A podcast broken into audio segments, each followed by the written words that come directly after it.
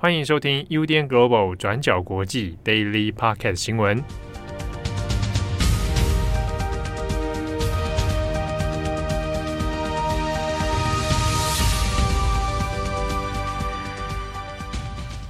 Hello，大家好，欢迎收听 UDN Global 转角国际 Daily Podcast 新闻。我是编辑慧仪，今天是七月二十一号，星期四。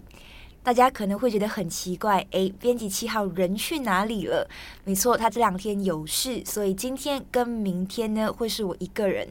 叫做什么独挑大梁来跟大家报告新闻。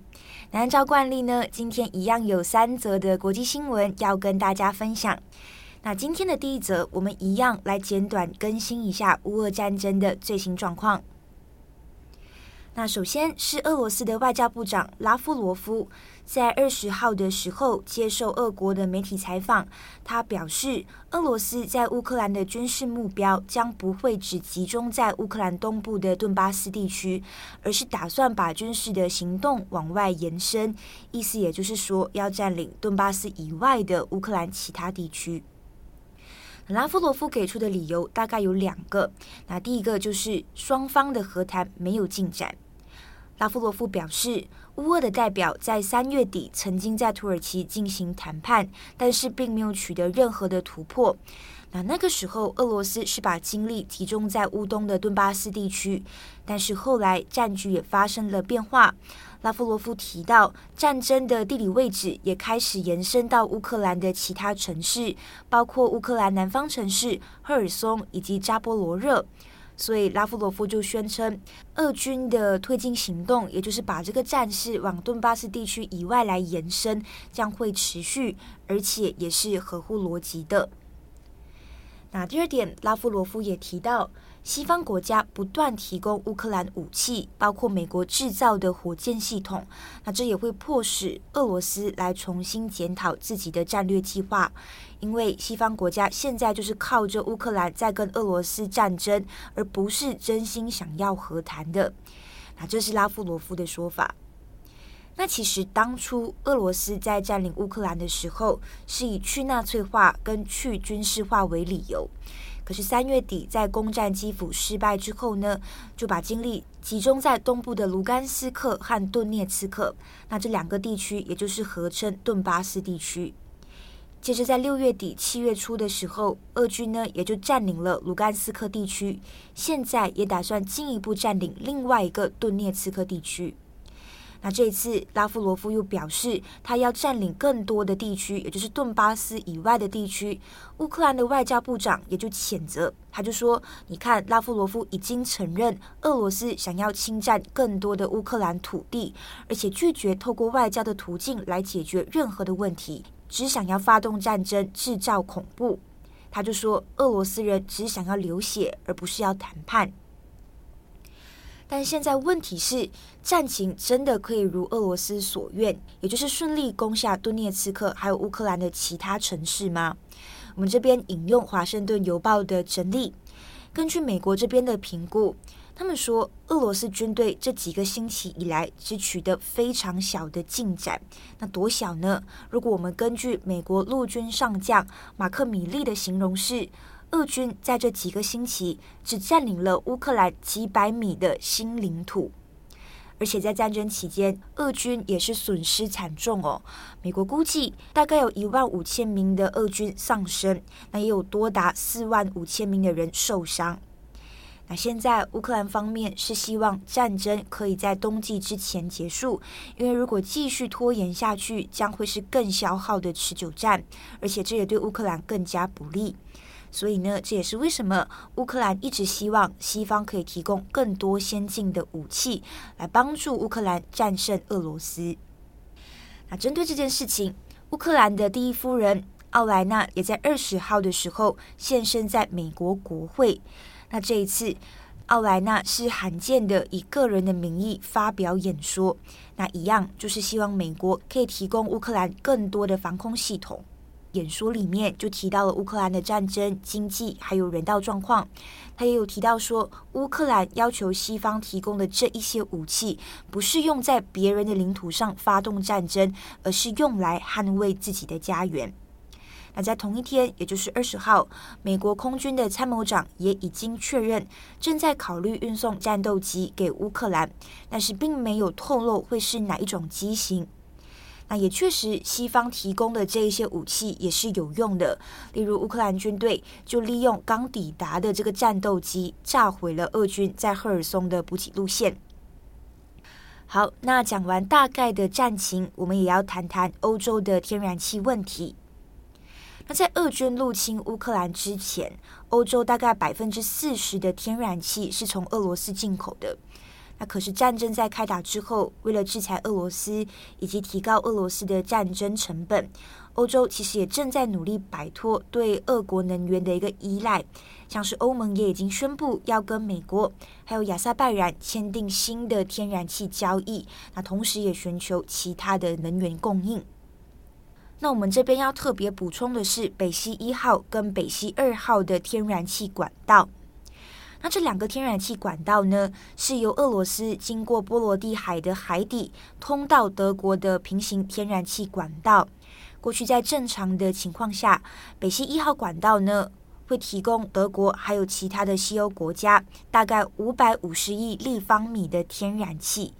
那在二零二一年，它的那个天然气运输量呢，也是高达了五百九十二亿的立方米。所以在战争开打之后，这个管道也就牵动了俄罗斯跟欧洲国家的国际关系，还有这些国际能源的领域哦。因为不只是德国，包括荷兰啊、法国、意大利、奥地利、捷克等等呢，也都是从北溪一号来获得部分的俄罗斯天然气。但是，乌俄战争在二月开打之后呢，一切也就不一样了。在最近的七月，俄罗斯呢就以维修管道为名，表示他要暂停向欧洲运输天然气十天。那预计呢会是在二十一号，也就是星期四维修完成之后，再重新往欧洲运输天然气。但是呢，这还是引发了西方国家很多的一些矛盾跟担忧哦。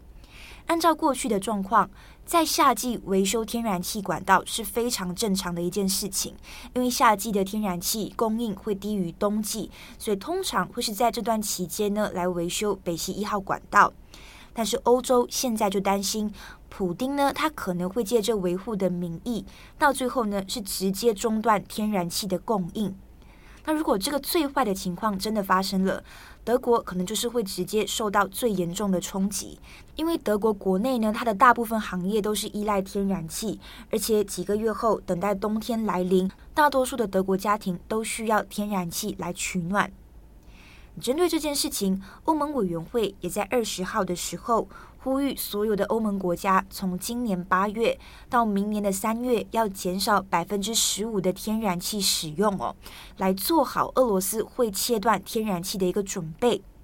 那委员会就表示，这个呼吁目前呢是出于自愿自发性的，但是如果不幸的今年夏季俄罗斯真的暂停供应天然气，那么呢这个既定目标也就是减少百分之十五的天然气使用，就具有法律的约束力。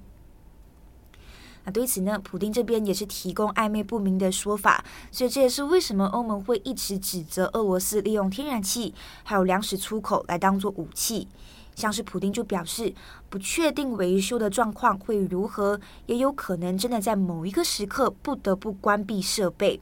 所以具体状况也要在这两天来做观察。不确定普丁会不会如期在维修之后重新打开这个天然气管道。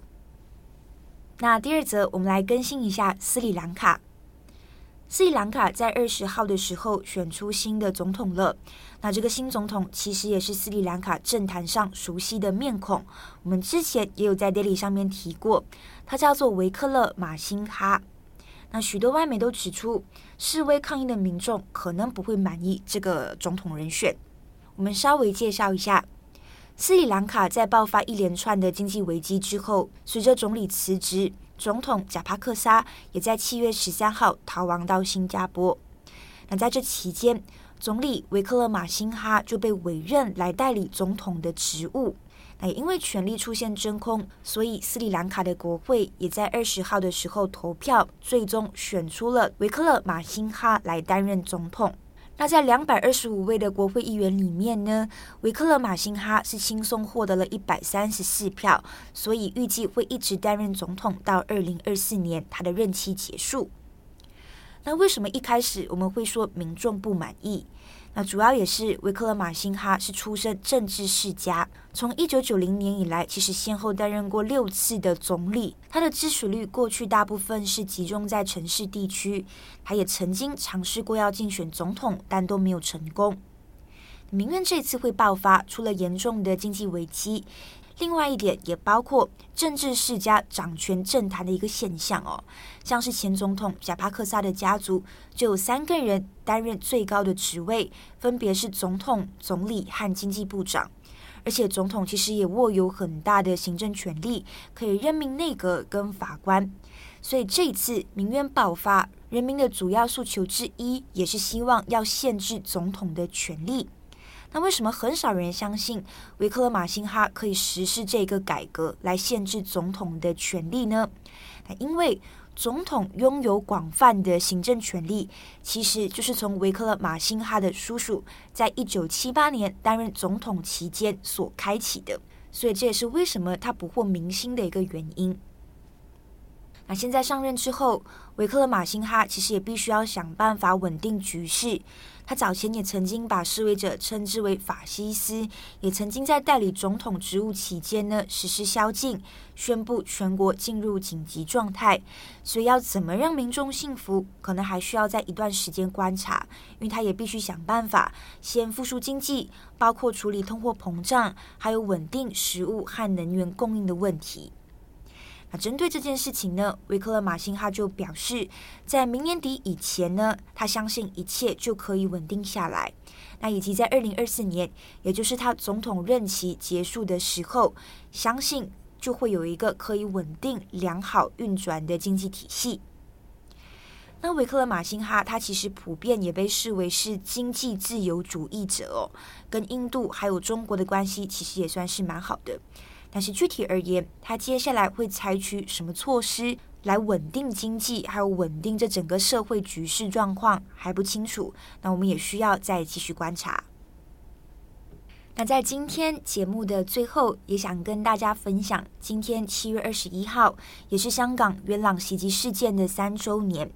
那在二零一九年的七月二十一号，一群白衣人呢是手持武器出现在元朗站，无差别的袭击路人跟乘客，导致许多人受重伤。而警察在这之中也被怀疑勾结了跟一群具有黑道背景的白衣人，借此来打压反送中运动哦。当时候这整个事件是震惊了香港。那有一班的香港独立记者并没有放弃，他们就利用了有限的资源还有资金，在今年制作了三周年的专题，叫做“七二一未完的案”。他们希望可以留下更多的这个记录。那大家如果有兴趣的话，其实可以到 YouTube 上面搜索，它的片长大概是十五分钟。那里面呢也有受访者居民上镜受访，分享自己在七二一之后的一些经历。那这个名字叫做“七二一未完的案”。那如果大家还有印象，我们其实呃大概是在去年的时候，也差不多是在四五月的时候，有分享香港非常著名的时事节目，叫做《铿锵集》。这个铿锵集现在是已经停运了，收掉了。他的这个铿锵集的前编导蔡玉玲，在二零二零年的七月，其实也有制作一周年的七二一专题哦，叫做《七二一谁主真相》。当时候蔡玉玲就透过车牌查册的方式，去找出很多辆在事发前后出现在现场的车主，希望可以还原这整个事件的经过。结果呢，却在二零二一年的四月，因为查册这件事情被检控，并且定罪。那这也是香港第一次有记者因为查册而犯罪。那后来接下来的一年，我们就可以看到新闻自由是被严重打压，包括很多的香港媒体也宣布停运了。那这整件事情之后，蔡玉玲是去了美国进修，后来完成学业之后，也就回到了香港。所以这一次我们刚刚提到的“七二一未完的案”三周年专题，就是蔡玉玲跟一群独立记者联合制作完成的，也是希望可以为七二一元朗袭击事件留下重要的历史记录，以及不要忘记这个事件。好的，那以上呢就是今天的三则新闻分享。那最近天气也很热，大家记得多喝水、多休息、睡好睡满。也祝福大家有个美好的一天。我是编辑惠仪，我们下一次再见。感谢你的收听。如果想知道更多资讯，请上网搜寻 UDN Global 转角国际。